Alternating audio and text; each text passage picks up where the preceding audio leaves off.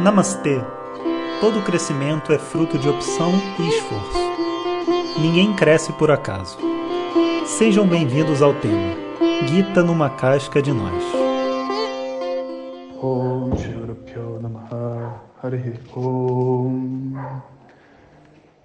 Bom dia, pessoal. Então, continuamos a nossa jornada, se preparando para a Gita numa casca de nós.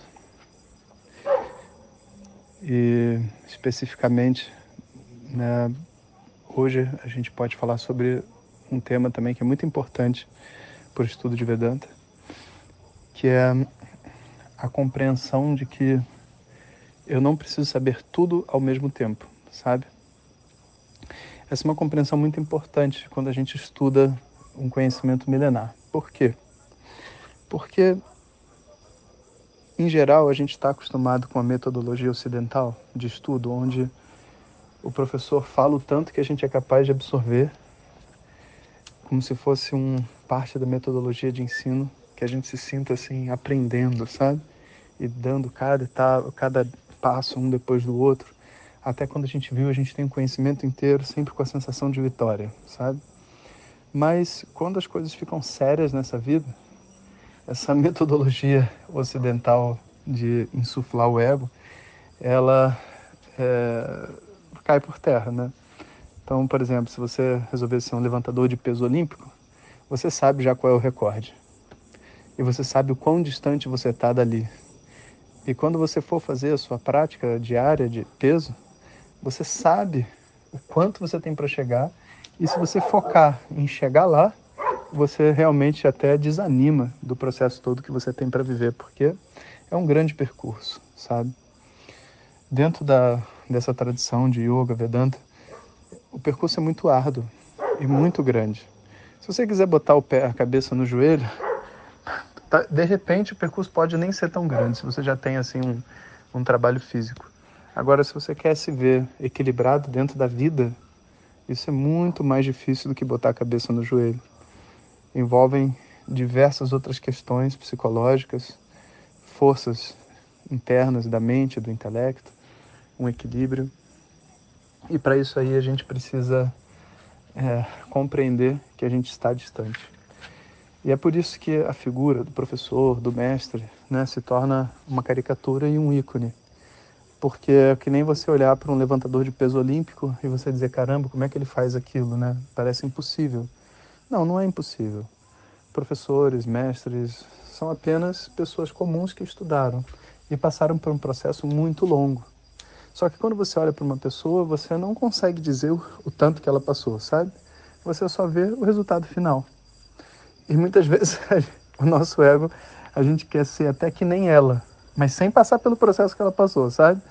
Tipo assim, imitando o jeito que ela faz, e aí esperando que de repente do nada o conhecimento caia no nosso colo, sabe? E isso é uma grande ilusão.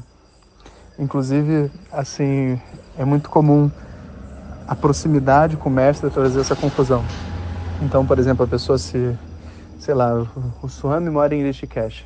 Aí a pessoa vai lá e quer morar do lado do Swami. Mas morar do lado do Swami não traz conhecimento. Nem porque ele mora lá e nem nada. No máximo vai trazer inspiração para você estudar, sabe? Mas se você é um aluno iniciante, você tem que aprender tudo que você precisa aprender.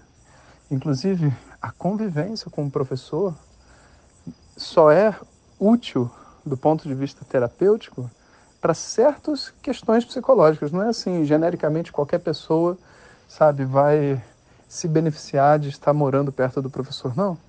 Certos perfis você pode morar, outros perfis por um tempo e outros não é bom máximo você visita. Por quê? Porque são paradigmas mentais diferentes. E você morar perto de um professor, por exemplo, não quer dizer que você vai estudar. Sabe? Você pode morar perto do professor e viver a vida num sansarão. Ou você pode morar longe do professor e estar tá estudando. Afinal de contas, né, você tem aula online, você tem tudo gravado, então realmente o fator determinante do estudo não é a proximidade física, sabe? Então, existem assim tantas nuances que a gente acaba criando umas fantasias, sabe? Do que vai ser melhor e do que vai trazer o conhecimento mais rápido. E muitas vezes a gente esquece do óbvio, né? Que é perguntar para o professor o que, que é mais adequado para mim. E o professor vai falar para você: olha, meu amigo, se você quer levantar esse peso olímpico aqui, o mais adequado é você começar com esses 5 quilos aqui. E talvez o ego não goste, né? Mas não foi feito para o ego gostar, né? Foi feito para a gente crescer e aprender. Então, quando a gente é, se depara com a tradição, a gente vê uma coisa tão, tão, tão grande, tão, tão, tão maior que a gente, que a gente meio que até desanima se você para para ver o tanto que existe de caminho a ser percorrido, sabe? E por isso a gente desenvolve uma certa atitude, sabe? Ou a gente gosta do que a gente está fazendo ali, ou a gente gosta da atividade pela sua natureza, ou a gente curte escutar os áudios, assistir uma aula e se ver crescendo, ou essa grande jornada não será possível, porque psicologicamente ninguém vai ficar esperando anos e anos e anos para encontrar a bendita felicidade no final da história, entende? Não pode ser assim. Tem que ser uma construção aos poucos. Né? Então, eu queria trazer para vocês hoje esse entendimento, sabe? De que as transformações, o entendimento que vai ocorrer sobre você mesmo, vai sendo construído aos poucos. E muitas vezes você vai chegar na aula e vai ter um monte de coisa que você não vai conseguir entender. Algumas você entende muito bem, outras você não entende. E que bom que tem coisas que a gente não entende muito bem. Significa que faz sentido fazer um curso, faz sentido estudar, faz sentido construir um entendimento. Se você chegasse na aula e entendesse tudo que o professor está falando, você não precisava dar aula. Né? Pensa bem sobre isso. Né? Então, o desafio está exatamente aí. E e os assuntos eles se repetem, né? eles, eles vão aparecer de novo, de novo, em diferentes ângulos. Então a gente tem que encontrar, sabe, um certo nível de relaxamento, atenção, querer realmente entender, mas ter o desapego de que às vezes não é possível entender tudo de uma vez só. A gente precisa construir o entendimento. Então, um bom dia para vocês, né? E a gente cada dia dá mais um passo aí em direção a esse aprofundamento em Vedanta. Hariom. Muito obrigado e lembre-se, antes de compartilhar, certifique-se que a pessoa está a fim de crescer. Esse conhecimento não é bem recebido se ouvido no momento errado. Om Tat Sat.